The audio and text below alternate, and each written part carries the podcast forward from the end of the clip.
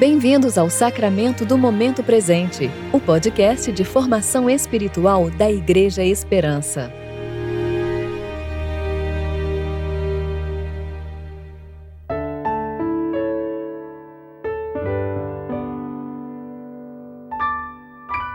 Hoje é terça-feira, 16 de fevereiro de 2021, tempo de reflexão do domingo da Transfiguração. Jesus disse: eu sou a luz do mundo. Quem me segue nunca andará em trevas, mas terá a luz da vida. João, capítulo 8, versículo 12.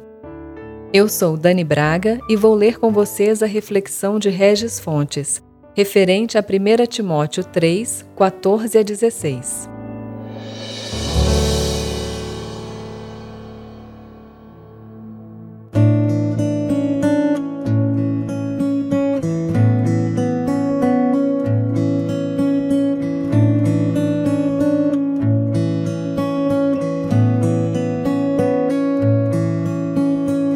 Mesmo esperando encontrar-te em breve, escrevo-te estas coisas para que, se eu demorar, saibas como se deve proceder na casa de Deus, que é a igreja do Deus vivo, coluna e alicerce da verdade.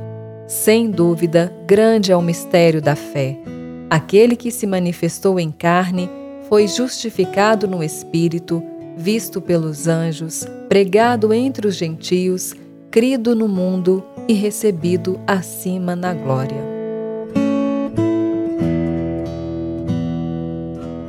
Quando Jesus foi julgado por Pilatos, ele foi perguntado se era um rei.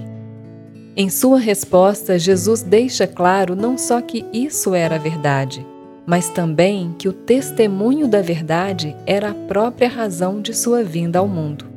Ao que Pilatos responde com sua famosa pergunta retórica: que é a verdade?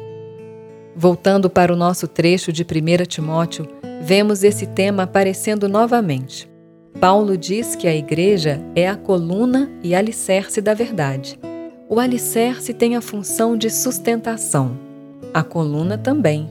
Mas aqui, provavelmente, Paulo tem em mente a função de exibição como numa exposição em que um objeto valioso é posto sobre uma coluna para ser apreciado. A Igreja é, portanto, aquela que defende e testemunha a verdade para o mundo. Mas afinal, o que é a verdade? Nesse contexto, a verdade é um mistério que Deus manteve oculto por muitos anos, mas que por fim foi revelado seu plano de salvação de pessoas de todas as nações através de Jesus Cristo. Esse plano é lindamente resumido em um hino antigo. Aquele que se manifestou em carne foi justificado no Espírito, visto pelos anjos, pregado entre os gentios, crido no mundo e recebido acima na glória. Jesus veio para manifestar a verdade de que há um Deus que é, ao mesmo tempo, todo-poderoso e amoroso como um Pai. Esse Deus, a quem rejeitamos e de quem nos fizemos inimigos, tomou a iniciativa de nos salvar quando poderia ter exigido punição. Ele começa a nos salvar enviando seu Filho, Deus como Ele, para se encarnar no mundo. Assim, Manifestado em carne, o Filho assumiu a natureza dos devedores sem abandonar a natureza do credor. Viveu vida de perfeita obediência até a morte na odiosa cruz do Calvário. Ressuscitou no poder do Espírito, o que vindica sua justiça, e foi assunto aos céus em glória, coroado Rei, visto pelos anjos e poderes celestiais por ele derrotados. Ele nos comissionou, como colunas e alicerces dessa verdade, a pregar entre os gentios até o dia em que todo mundo se dobrará diante do verdadeiro Rei de todas as coisas, e Deus, enfim, será tudo em todos. Afirmamos que a verdade nos foi revelada, irmãos, e ela é uma pessoa. Nosso Rei Jesus e sua obra são a firme realidade que dá sentido a todas as coisas. E precisamos testemunhar dela não somente em palavras, mas mostrando ao mundo como são diferentes as pessoas que Deus salva, que vivem em submissão ao Rei eterno e aguardam ansiosamente sua volta. Que a Igreja possa ser esse sinal do Reino, a janela para a eternidade futura. Que Deus nos ajude nessa tarefa privilegiada.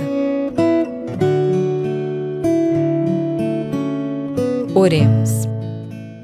Senhor Deus, por tua graça nos revelaste a verdade em Cristo Jesus e por ele nos reconciliaste contigo. Agora, capacita-nos a manifestar tua verdade no mundo, tornando Cristo e sua obra conhecidos até que ele venha. No nome do teu Filho amado e com o auxílio do Espírito Santo te pedimos. Amém.